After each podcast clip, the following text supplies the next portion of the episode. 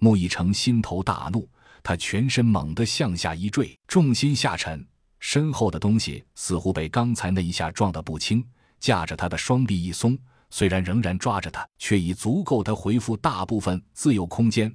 穆义成双手向后抓，保住了那个东西的头颅，双膝深深弯曲，接着向后猛地一跃，一个后空翻，接着双手的支撑。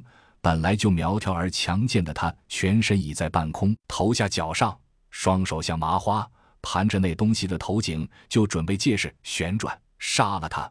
穆以成心中只有这一个想法，然而还没来及发力，却听到身侧一阵猛烈的风声，接着肋下一阵剧痛，整个身体失去了力气，包括盘着怪物头颅的双手。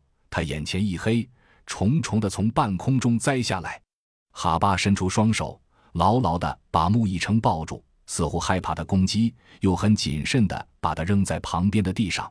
接着，连忙捂住了左臂大臂处的伤口。这一切发生的太快，从事发到现在还不过四十秒，自己一伙四个人已经一个昏迷，两个受伤。昏迷的是穆义成，受伤的是自己和莫卓。莫卓的脸被撞得血肉模糊，自己则是大臂上被穆义成狠狠划了一刀。这是怎么回事？二姐从空中落回地面，眼见的莫卓要被穆义成扭断脖子，他再不留手，飞身过去，对着穆义成软肋就是一个飞踢，控制住了疯狂的穆义成。他的心里却丝毫没有轻松的感觉。这是怎么了？为什么穆义成忽然发疯？原因？原因是什么？与哈巴、莫卓对视几眼，完全摸不着头脑。就在他们一筹莫展之际。身后甬道的尽头，也就是他们来的方向，已经响起了阵阵丧尸的嘶鸣。有追兵，该死！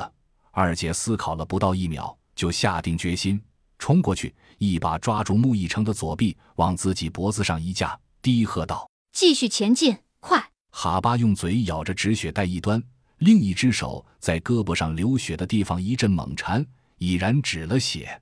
于是有样学样。架起了穆义成另一只胳膊，莫卓视线还有些不清，头还嗡嗡作响，但知道此时不能发愣，一马当先，向着高楼方向跑去，身后跟着以礼而行的三人。